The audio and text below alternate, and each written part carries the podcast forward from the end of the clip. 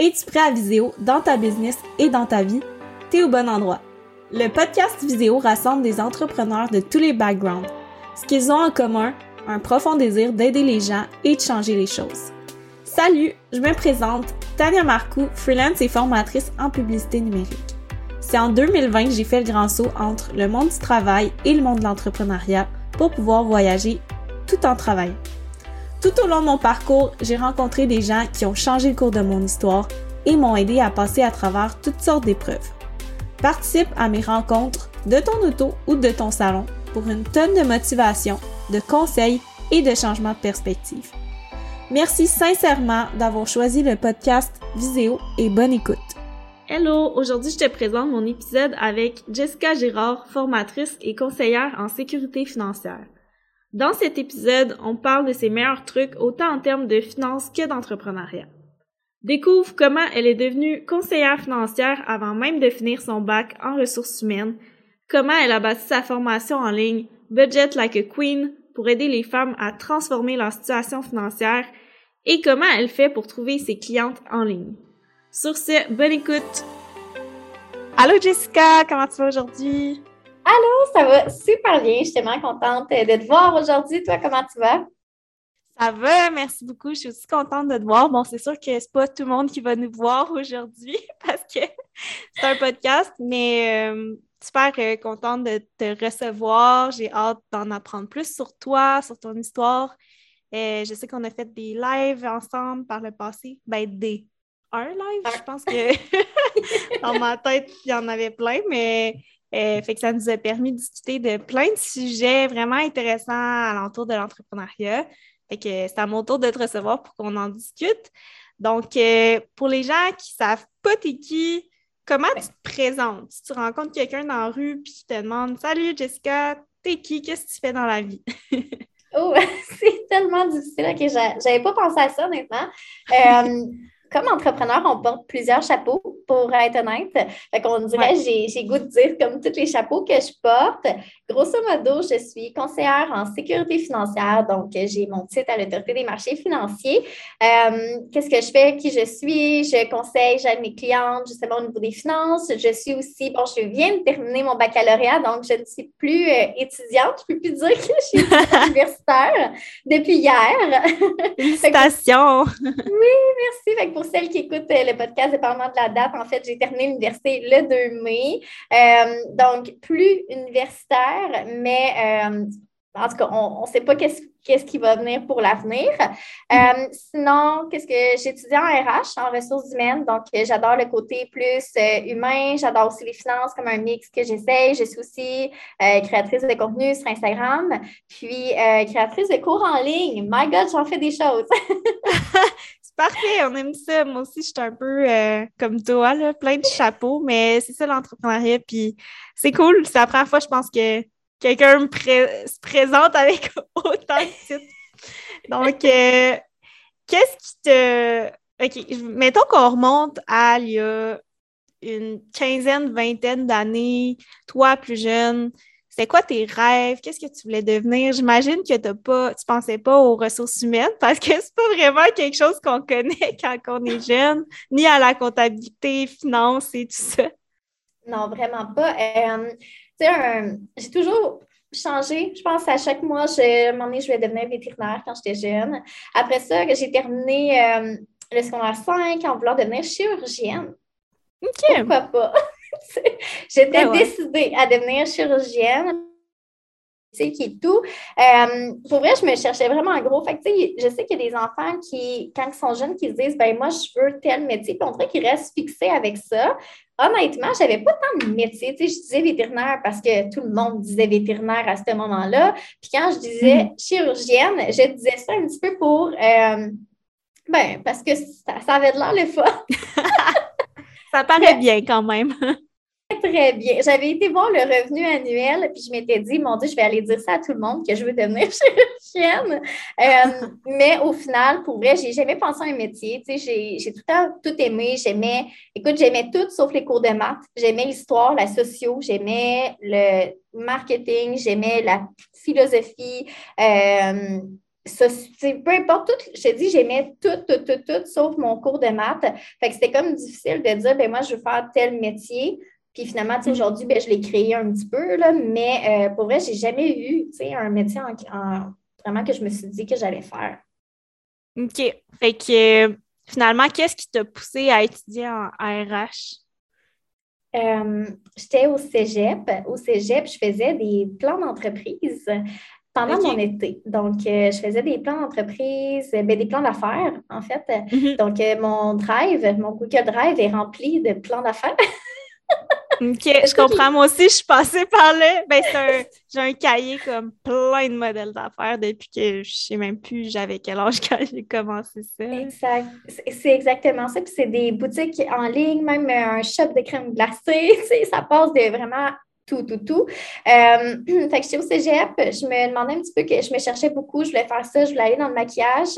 Puis euh, mon conjoint avec qui je suis depuis 10 ans cette année euh, est gros entrepreneur. Ben, qu'il baignait un petit peu plus là-dedans que moi, puis je le voyais aller, puis j'étais comme, ah, moi aussi, moi aussi, j'aimerais ça. C'est ce que je me suis inscrite à l'université au baccalauréat en administration des affaires en ressources humaines en me disant, je vais aller apprendre. Mhm. J'avais aucun but. Euh, je ne savais même pas c'était quoi les euh, ressources humaines. T'as pigé au hasard. Ah, tiens, ressources humaines. comme, je vais aller faire mon bac parce que mon, conjoint me parlait de finances puis je n'y comprenais rien.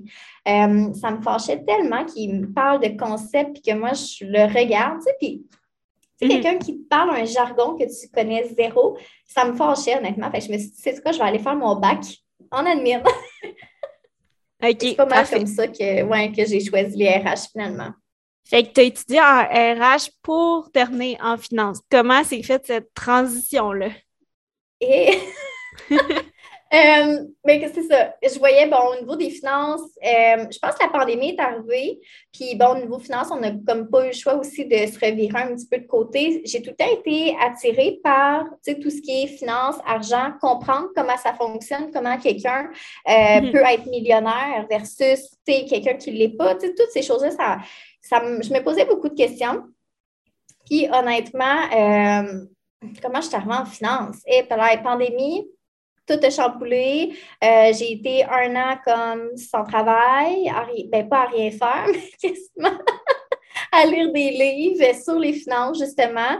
Puis euh, j'ai juste eu une opportunité. Quelqu'un m'a emmené, euh, j'ai rencontré une conseillère en sécurité financière, ce que je fais aujourd'hui. Mm-hmm. Puis à un moment donné, j'ai juste demandé est-ce que, est que vous avez des emplois? Comment ça fonctionne? Puis je suis rentrée comme un peu là-dedans sans savoir trop comment, pourquoi. C'est le même que je suis rentrée dans les finances.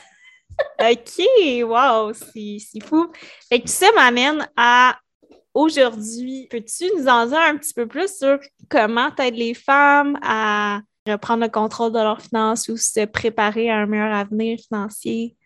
Oui, euh, je les aide sous plusieurs formes. J'ai sorti justement en janvier une formation euh, au niveau des bases. C'est sûr, il y a une formation qui est présente pour les aider par exemple, les femmes qui veulent, euh, pas nécessairement un accompagnement, mais qui veulent plus faire les choses par elles-mêmes, apprendre par elles-mêmes, mais ne pas passer 10 heures sur Google. Mm-hmm. Euh, il y a vraiment une formation. Fait que je les aide de cette façon-là. Sinon, je les aide en rencontre. En fait, c'est des rencontres qui sont sans frais. Euh, parce que bon, je paye au niveau des institutions et tout, mais c'est vraiment des rencontres sans frais pour le client. Puis, comment je les aide, c'est tellement à plusieurs niveaux. C'est en discutant avec la personne, euh, je regarde un petit peu plus les besoins, je regarde les objectifs, les projets, ces choses-là. Puis j'accompagne au niveau de l'investissement, j'accompagne au niveau de l'achat d'une maison, donc économiser une mise de fonds. Euh, mhm. Quoi faire avec son retour d'impôt aussi, euh, donner 5% ou 20% sur une mise de fonds. Bref, c'est toutes des questions que les gens se posent. puis il y a tellement d'informations sur Internet que des fois, on est un petit peu mêlés là-dedans. Donc, je les aide vraiment à venir faire à venir faire les bons choix, à prendre les bonnes décisions. Donc, je les mhm. aide en leur donnant les réponses, puis par la suite, c'est vraiment elles qui font le choix euh, si elles veulent aller de l'avant, si c'est des stratégies qu'elles aiment. Donc, c'est vraiment, euh, je ne sais pas si c'est clair. eh ben, je veux dire, je pense que oui, c'est assez clair. Je vois bien ce que tu fais. Est-ce qu'il y a des cas qui reviennent souvent que tu sais, ce serait quoi comme le plus gros conseil que tu auras donné suite à toutes ces rencontres-là que tu as avec euh, plein de femmes qui veulent euh, gérer leurs finances? commence à quelque part, puis euh, je pense de ne pas être gênée, même si je sais ça peut prendre plusieurs années, plusieurs mois ou quasiment toute une vie, des fois, ne pas être gênée. Mais je pense mm-hmm mon conseil, qui va être avec des sous-conseils, c'est vraiment d'enlever la gêne. C'est d'enlever tout sentiment à tes finances. Fait que si hmm. jamais tu es gêné de tes finances, enlève la gêne. Si, euh, si tes finances te font peur, enlève la peur, tu vraiment d'aller chercher juste les chiffres, puis d'essayer de, de penser logiquement au lieu de penser émotionnellement, même si c'est difficile, parce que, bon, l'argent, souvent, on travaille. Donc, souvent, mhm. on associe notre effort avec l'argent. Donc, c'est pour ça qu'on associe souvent, bon, un côté plus émotif, émotionnel. Mais premier conseil, enlever toute émotion de notre argent pour prendre vraiment des décisions un petit peu plus éclairées. Puis, je pense, je dirais aussi de rencontrer quelqu'un, que ce soit une conseillère, OK, ou que ce soit une amie, quelqu'un dans la famille, peu importe, mais d'avoir quelqu'un qui joue un rôle important au niveau des finances. Euh, souvent, c'est pas tout le monde qui a une amie ou qui a quelqu'un dans la famille vraiment proche. Donc, allez voir quelqu'un avec qui vous faites, ben, que vous ayez confiance, que ce soit quelqu'un indépendant dans une, dans une institution financière, peu importe, mais aller chercher de l'aide, de l'accompagnement pour avoir les réponses. ça serait pas mal enlever l'émotion puis aller chercher justement l'accompagnement de quelqu'un. OK. Puis au niveau du premier conseil, mm-hmm. euh, est-ce que tu as des manières justement de se détacher un petit peu de ces émotions-là? Parce que ça me semble quand même un gros challenge. Euh, qu'est-ce que tu conseilles plus spécifiquement là, aux gens qui sont comme dans leur peur, dans leur. Euh, euh, comment dire, ouais. Qui sont comme dans. Oui, je comprends. c'est, ça ne se fait pas du jour au lendemain, il faut qu'on soit honnête. Là. C'est vraiment. C'est un travail, ça peut être un travail d'une vie, d'enlever l'émotion au niveau de l'argent. Pour certaines, ça peut prendre un mois, pour d'autres, cinq ans. Bref, ça, ça dépend vraiment de chacune. Mais je pense, je dirais écrire ses pensées. Des fois, juste d'aller approfondir un petit peu, c'est de l'introspection finalement. C'est juste de se demander pourquoi j'attache tellement d'importance à l'argent, pourquoi que j'ai tel sentiment qui est relié à, mon argent. D'aller mhm. essayer de creuser un petit peu pour voir est-ce que, premièrement, est-ce que c'est un, une peur ou un stress qui est, euh, qui est vraiment là ou c'est juste à cause d'une autre raison. Donc, est-ce que c'est vraiment un stress? Tu sais, souvent, non, il n'est pas là. Le stress, c'est à cause d'une autre raison qu'on est stressé. Euh, fait tu sais, je pense juste de faire de l'introspection, de se poser des questions à soi-même, de faire du journaling, comme qu'on dit souvent. Euh, mm-hmm. Puis, tu sais, je donne un, exemple personnel. J'ai engagé une coach à l'automne mm-hmm. pour justement côté business et tout. Puis, ouais. Dépendamment de chacune. Moi, le, point où j'ai enlevé l'émotion, c'est quand j'ai fait un virement. Mon deuxième virement que je, lui ai fait, c'était quand même un montant qui me faisait peur, mais je ressentais quasiment aucune émotion. C'est grâce à ce virement-là que j'ai réussi à détacher l'émotion de l'argent. Fait pour certaines, ça peut être différent. Euh, même si j'avais fait du journaling, même si j'avais écrit dans mon journal pendant, écoute, 30 ans, si j'avais pas fait ce virement-là, je pense qu'il n'y aurait rien qui aurait changé. Mais euh, c'est ça, ça peut dépendre de chacune, mais vraiment faire l'introspection puis se poser les bonnes questions. OK. Puis j'imagine que tu rencontres vraiment des gens de comme tous les niveaux financiers. Euh, est-ce que tu remarques quelque chose dans ceux qui réussissent mieux dans cette sphère-là de leur vie? Qu'est-ce qu'ils ont de différent, tu sais? Ils m'écoutent? non, mais... Ils euh, t'écoutent! C'est pas ça. First step. mais c'est pour vrai, c'est sincère. Elle m'écoute juste avant que, euh, juste avant, j'avais une, une, rencontre avec une cliente. Puis, vraiment, toutes les recommandations que je lui avais faites, elle les avait faites à la lettre. Puis je peux pas demander mieux, tu sais, de mes recommandations, ils sont pas là juste pour faire beau, tu sais. Fait que c'est, cette cliente-là a vraiment fait à la lettre tout ce que j'y ai dit. Puis, euh, tu sais, en moins de temps qu'elle pensait, bien, finalement, elle est capable de réaliser ses projets, d'acheter une maison, d'avoir des sous de côté pour un imprévu. Fait que, tu sais, je dirais, c'est sûr que, euh, y a, premièrement, c'est ça, peut-être écouter les recommandations, aussi, ne sont pas là pour rien quand on dit, bon, fais, X, Y, Z pour augmenter ta cote de crédit. Ce pas des étapes qui sont là pour être belles. c'est vraiment pas, là. C'est des étapes qui sont là pour être faites. Euh, c'est pas, euh, pas un cadre qu'on laisse là. Donc, je dirais vraiment d'agir. Euh, ceux qui réussissent le mieux, c'est celles qui agissent versus celles qui attendent. C'est vraiment celles qui agissent qui vont réussir un petit peu plus. Peu importe c'est quoi la raison au niveau des finances. OK. Puis mettons que, bon, je sais que chaque cas est différent, mais pour tous ceux qui nous écoutent aujourd'hui, euh, s'ils pouvaient prendre une action par rapport à leurs finances en écoutant l'épisode, ce serait quoi? une étape. OK. Euh, comme une petite chose qu'ils pourraient mettre en place, juste pour justement se mettre dans l'action, comme tu dis. Um, J'hésite entre deux, je pense. Ouvrir ses comptes, pour vrai, s'asseoir, ouvrir ses comptes puis regarder. Si ça te satisfait, parfait. Si ça ne te satisfait pas, comme fais quelque chose. Point. Fait que ouvre tes comptes puis regarde ta situation présentement, puis pas avec des lunettes fumées. Vraiment, regarde les chiffres et si ça ne te satisfait pas, comme fais une action. Mm-hmm. Je pense que c'est la base, mais c'est une base que beaucoup de gens oublient. Puis pendant longtemps, j'avoue, j'ai fermé mes yeux, tu sais. Puis c'est, encore là, souvent, c'est comme on n'ose pas regarder comme ça. On, on, on sait pas si ça va pas bien, tu sais. Exact. Effectivement. Effectivement, je pense que c'est un super bon conseil de prendre le temps. Puis maintenant, justement, euh, c'est quelque chose que je me planifie du temps à chaque mois, tu sais, pour comme mm. voir qu'est-ce qu'il y en est, qu'est-ce que je peux faire de mieux, qu'est-ce que est-ce que je suis satisfaite, euh, est-ce que c'est aligné avec euh, les projets que je veux accomplir dans le futur, tu sais, parce que je pense que c'est beaucoup une game long terme, là, les finances, dans le sens que c'est en commençant maintenant puis en prenant les bonnes habitudes que dans 10, 20 ans, puis c'est toi l'entrepreneur des finances, là, mais qu'on va pouvoir atteindre plus nos objectifs.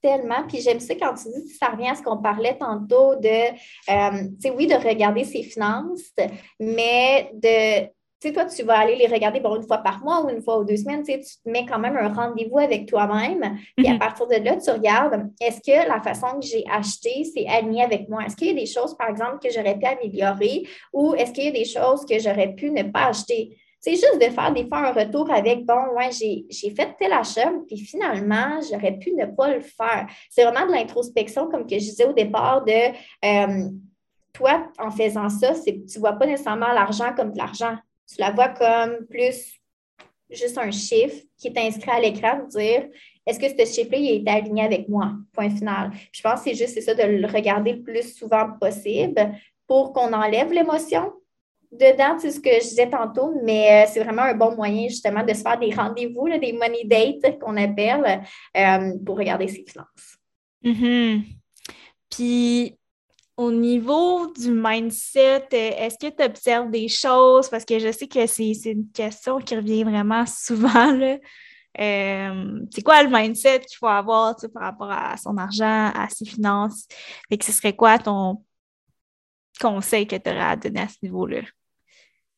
Prendre responsabilité, c'est la première étape. Euh, même si ce n'est même pas de ta responsabilité, prends responsabilité pareil, puis essaie de trouver comme un moyen. Euh, tu sais, mindset aussi, je pense, je dirais, la seule chose qui vaut d'être dit, c'est le long terme versus court terme.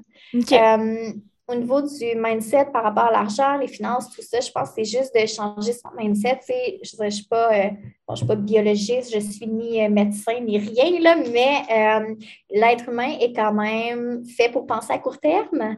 Donc, on n'est pas, pas fait pour penser à long terme, malheureusement, mais c'est juste de, de connaître cette information-là, puis d'en mm-hmm. faire quelque chose. Fait au niveau du mindset, on peut lire tous les livres qu'on veut. je pense que ça sert absolument à rien si tu penses toujours à court terme. Fait la, grosse chose à travailler au niveau du mindset, c'est vraiment de, penser à long terme. arrêtons de penser dans un an ou dans deux ans. Non, on va penser dans dix ans, comme tantôt tu disais, dans 20 ans ou dans 30 mm-hmm. ans. pensons plus à ces moments-là que demain matin. Oui, non, tout à fait. Puis tu parlais de, ben, de, de livres, puis ça m'amène à euh, est-ce qu'il y a des livres qui t'ont marqué, que ce soit en finance ou en entrepreneuriat, puis qui aideraient à conseiller aux gens? J'en ai un en particulier, c'est Les secrets d'un esprit millionnaire. Les secrets d'un esprit millionnaire, la couverture est comme jaune-blanche un petit peu. Euh, mm-hmm. C'est ce livre-là qui a vraiment tout changé, absolument tout. Je pense que c'est le même lui qui m'a peut-être dirigé un petit peu plus vers les finances sans m'en rendre compte. Euh, j'ai Ouais, si je conseille un livre à lire, c'est celui-là. Il a vraiment tout changé mon mindset du tout au tout. Je sais qu'il y a beaucoup de gens qui mentionnent Père riche, Père pauvre, qui est un très bon livre, excellent, mais mm-hmm. euh, Les secrets d'un esprit millionnaire, tout aussi excellent. Sinon, j'ai beaucoup aimé, qui est moins finance, mais qui est vraiment pour toute la vie. Désolée, mon accent anglais. C'est Everything is Figural Table. Je pense que ça Oui, je, je l'ai lu aussi de Marie Forleo. Ouais. Oui, magnifique, magnifique livre. J'ai adoré, puis je pense que c'est un livre à lire à chaque année pour juste mm. se remémorer ce qu'elle dit. Mais euh, ouais, c'est ces deux livres-là que je recommande, le 100% OK, ben super, merci. Moi aussi, j'avoue que je les ai bien aimés, là. je les ai lus les deux, puis ça apporte vraiment des super bonnes perspectives. Les secrets d'un esprit millionnaire, effectivement, c'est comme la façon de penser par rapport à la richesse et tout ça. Puis Everything is figureoutable. Moi, ce que je retiens, c'est le titre, c'est Everything is figureoutable. C'est ça qu'elle dit tout le temps. Puis des fois, on l'oublie, tu sais, on est comme dans une situation, puis on est tellement dedans qu'on a l'impression que c'est la fin du monde, mais non, tu sais, il y a tout le temps des façons de, de s'en sortir. Il faut juste des fois comme prendre un petit peu de recul, puis, euh, puis on va y arriver. Donc, euh, qu'est-ce qui t'a fait euh, le déclic? Qu'est-ce qui t'a amené à créer ta formation, à prendre des clientes à ton compte? Est-ce qu'il y a un événement qui a mené à ça? Ou, ou c'est juste... En tout cas, je te laisse Parfait. Donc, comme conseillère, souvent, bon, euh, c'est ce que je fais avec mes clientes, c'est oui, il y a beaucoup d'éducation, mais ça reste que c'est plus de mettre en place des stratégies. Donc, par exemple, on parle de placement, on parle d'assurance, on parle X, Y, Z, là, mais euh, ça, c'est vraiment de mettre en place des stratégies selon les recommandations, selon les besoins, budget, etc.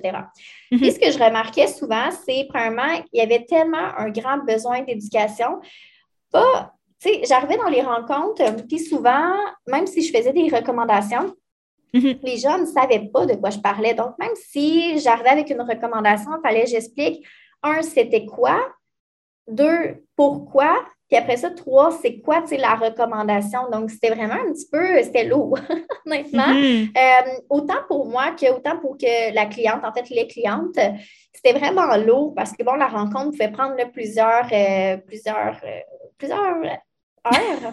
ben, pas plusieurs heures, mais beaucoup de temps. On va dire c'est comme ça. Ça peut prendre beaucoup de temps au niveau des rencontres. Puis euh, souvent, on le remarque, c'est toujours les mêmes questions qui sont posées. Mm-hmm. Donc, ce que j'ai fait, je me suis dit, pourquoi pas créer un cours en ligne, une formation qui regroupe vraiment toutes les questions que mes clientes me posent, qui reviennent souvent. Donc, j'ai vraiment fait une formation avec ça. Euh, je me suis assise, j'ai brainstorm au niveau bon, des sujets, toutes ces choses-là. Puis je suis venue avec une espèce de base. Donc, la formation, c'est vraiment pas nécessairement pour les débutantes, c'est vraiment de revenir à la base. Donc, peut-être que tes finances vont super bien, mais c'est juste de revenir à la base pour pouvoir maximiser tes finances. Donc, on parle de budget, d'épargne, on fait un petit, un petit volet au niveau de l'investissement, euh, ton plan financier, tu sais, c'est vraiment tout ce que tu as besoin pour mm-hmm. te starter. Vraiment. Euh, sinon, ben, là, présentement, je suis en train de développer des nouvelles choses. Euh, j'aimerais beaucoup euh, m'en aller un petit peu plus vers l'éducation financière. Donc, j'adore mettre les stratégies en place. Ça, j'adore ça parce que, bon, sans stratégie, on ne peut pas aller grand. On ne peut pas aller loin, mais d'y aller un petit peu plus au niveau de l'éducation. Donc, peut-être offrir d'autres services autres que la formation puis mes services financiers pour justement, peut-être au niveau du coaching de groupe ou des formations ou des, je m'en vais un petit peu vers ça pour offrir des informations à tout, ben, à tout le monde, en fait. OK, ben, c'est des beaux projets, c'est sûr. Euh, qu'est-ce que, à date, tu as trouvé le plus difficile dans ton expérience de formation en ligne? plus difficile, se faire confiance. Ben, ouais, comme ton plus gros défi. OK, ben c'est bon, c'est un bon défi, effectivement se faire confiance, syndrome de l'imposteur, de dire je suis qui pour faire une formation. Euh, je pense que ça a été les plus gros défis, honnêtement, parce que je me disais, bon, je suis qui? La formation, c'est euh, super bien vendu. J'ai pu aider justement plusieurs femmes. Euh, puis, tu sais, ça a changé, là, des, ça a changé des vies. J'ai une cliente après avoir fait la formation qui m'a clairement dit, ça a changé ma façon de voir mes finances complètement puis je ne retournerai pas en arrière. Fait en ayant ces messages-là, je me disais, ouais, le syndrome d'imposteur est un petit peu moins là, mais ça a été un petit peu plus mon, défi de, faire face à ça aussi au niveau de la confiance. OK. Qu'est-ce que tu as fait concrètement pour euh, surpasser ce défi-là de syndrome de l'imposteur, confiance en soi? T'aurais-tu comme des mm-hmm. outils pour les gens qui, qui sont dans la situation que tu étais euh, en démarrant ce projet-là? J'ai pas de truc. Il faut juste y aller, c'est ça. Il faut juste le faire. Euh, je pense que je parle avec des gens qui sont, qui sont dans la carrière financière depuis des, dizaines d'années, même 30 ans. Puis je pense que le syndrome de l'imposteur n'est pas encore là. Puis la confiance, c'est tout le temps une question. Ça revient, ça part. Honnêtement, j'ai pas de truc. Je pense que c'est juste de se lancer. Quand je suis partie euh, justement avec mon compte Instagram, puis je voulais être beaucoup plus dans l'éducation financière. Je pensais avec le compte à zéro, puis je me suis juste dit, c'est quoi, je me lance? Mes hmm. graphiques sont peut-être pas beaux, mais c'est pas grave. Tu sais, j'avais confiance en ma vision plus qu'en moi-même. Mais ben, c'est bon, ça. Oui, c'est un truc, finalement. Tu sais, je pense que c'est juste de revoir sa vision. Puis euh, j'ai tellement confiance en ma vision que peu importe si le syndrome de l'imposteur se présente ou pas, euh, je sais que ma vision est plus grande que ça. Mm-hmm, c'est tellement beau. Puis comment tu fais pour trouver tes clientes euh, dans ta formation en ligne? Est-ce que c'est juste les réseaux sociaux? Tu as comme des références, autre chose qui t'aident à, à la remplir ou à aider plus de gens? Les références, donc euh, j'ai beaucoup de références qui viennent de mes clientes. Donc, euh, par exemple, ils ont eu une bonne expérience, ils vont me référer à leurs amis, leur famille. Sinon, euh, je dirais que 80% de mes clientes proviennent d'Instagram. OK, quand même. Pour vrai, oui, c'est ouais. Donc, euh, c'est vraiment sur Instagram que je me fais connaître. C'est vraiment là que mes clientes vont me suivre. Puis après, souvent, une semaine, deux semaines, viennent m'écrire pour me dire Ah, je te suis, puis j'aimerais ça peut-être prendre une rencontre ou j'aimerais ça voir au niveau de ta formation, j'ai des questions. Euh, donc, 80% au niveau d'Instagram, je te dirais un 20% référence. OK. Puis est-ce que tu, de ce que tu observes, il y a un élément que tu fais sur Instagram qui ce serait quoi la chose qui t'aide le plus? Est-ce que c'est plus les stories, de parler aux gens en privé, les posts? Euh, ce serait où, là, mettons que tu aurais toute ton énergie à mettre à un endroit, ce serait où? Un peu de tout. Je pense que c'est au-delà des stories, des posts, des reels, de, au-delà de ça, des caractéristiques, c'est de mm-hmm. Mm-hmm. J'avais, j'ai quelqu'un qui m'avait donné un truc quand j'avais commencé, qui elle me disait toujours, Jess, il faut que tu donnes avant de recevoir. Puis j'étais comme, hmm, intéressant, mais est-ce que ça, est-ce que ça marche? Euh, donc, j'ai mis ça, j'ai mis ça en place. Puis, euh, je te dirais, ça va faire quasiment un an que je mets ça en place, que je donne avant de recevoir. Et mhm. ça a toujours été bénéfique. Donc, que ce soit en post, en stories, je donne de l'information, je donne des trucs, je donne de l'accompagnement, de l'aide. Euh, fait que, mhm. je pense que c'est juste de choisir. Puis aussi, dépendamment des gens qui suivent. Moi, les gens adorent les posts, euh, adorent les reels, adorent un petit peu de tout. Donc, je je me, me casse pas la tête, je te dirais ça comme ça. Euh, je fais juste vraiment donner. Mais je pense que c'est vraiment un excellent conseil. Puis, tu sais, même moi qui ai consommé des formations en ligne par le passé, ça a fonctionné, tu sais, parce que, tu sais, quand quelqu'un donne autant, tu as juste envie de redonner, c'est juste naturel. Puis, en même temps, c'est ça, ça te fait connaître euh, vraiment de manière organique. Euh, fait que c'est vraiment un, je pense, une bonne approche. Ben, je trouve que tu es super bonne sur Insta à show up comme dans tes stories, justement, faire des vidéos, des lives, tout ça. Euh, est-ce que c'était naturel? Qu'est-ce qui qu'est-ce qui t'aide à, assurer cette présence-là vraiment d'être là à 100% puis de te montrer ton visage puis t'es toi de manière très authentique? je vais être plate, là, mais c'est ma vision. Honnêtement, j'ai jamais été quelqu'un sur les réseaux sociaux. Là, je le suis parce que, bon, j'ai une mm-hmm. vision très grande. Mais avant même que je sois dans les finances, j'ai un compte Instagram personnel où je partageais vraiment pas de photos. Je pense que j'ai deux, trois photos où on voit, j'ai une photo avec mon visage, sinon on voit rarement mon visage. Euh, je partage pas ma vie sur les réseaux sociaux. Puis est arrivé, bon, les finances. Puis, j'ai, je mhm. pense que c'est au niveau de ma vision. Puis, je veux tellement accompagner des femmes, je veux qu'elles soient libres financièrement.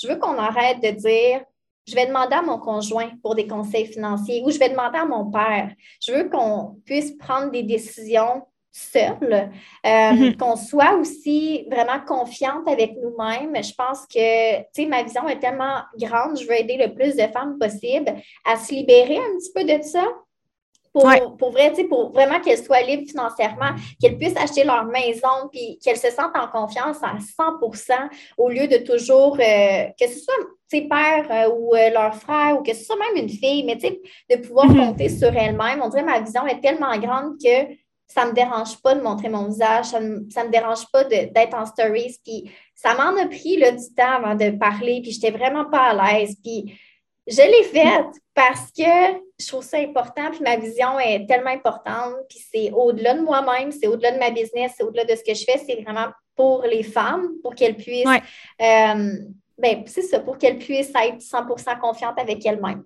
Fait que je te dirais, là, je suis plate, mais la vision est, plus importante que nous, tu sais, ce qu'on veut finalement, là, c'est vraiment la vision que je suis à 100%.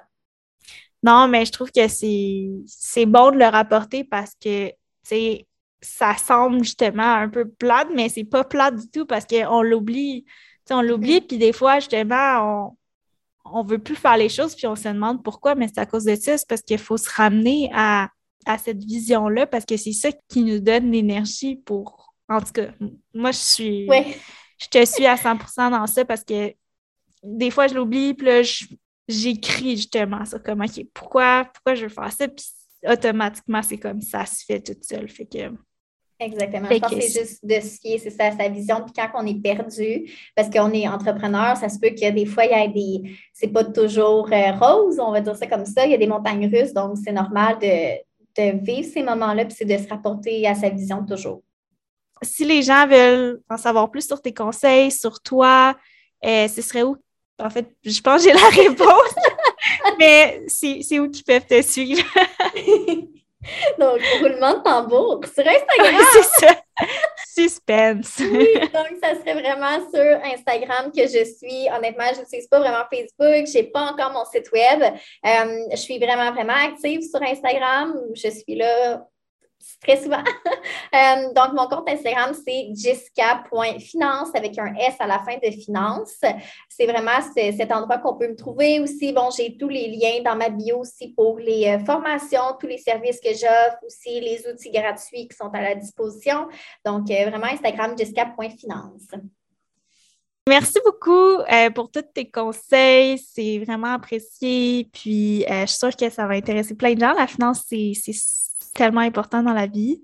Merci à toi, puis euh, je suis vraiment contente d'être venue sur le podcast, puis j'espère justement que ça va être bénéfique pour plusieurs entrepreneurs, puis des gens aussi qui s'intéressent aux finances. Merci d'avoir écouté ce nouvel épisode du podcast. Si tu as trois choses à retenir, je dirais premièrement, prendre le temps de regarder ses finances chaque mois pour bien connaître sa situation financière Ensuite, observer ses peurs et ses émotions face à l'argent pour s'assurer de prendre les bonnes décisions. Et troisièmement, donner avant de recevoir sur les réseaux sociaux pour attirer des gens naturellement vers sa formation en ligne. Merci du fond du cœur d'avoir écouté le podcast Viséo. Ton défi est maintenant d'intégrer au moins une chose de cet épisode pour qu'il puisse faire une différence dans ta vie ou dans ton entreprise. Partage le podcast et tag moi et mes invités pour qu'on puisse aider encore plus de gens à changer le monde. Si tu veux en savoir plus sur mes services en publicité, rendez-vous sur mon site web taniamarcou.com. Sur ce, lâche pas, t'es capable et on se retrouve dans le prochain épisode.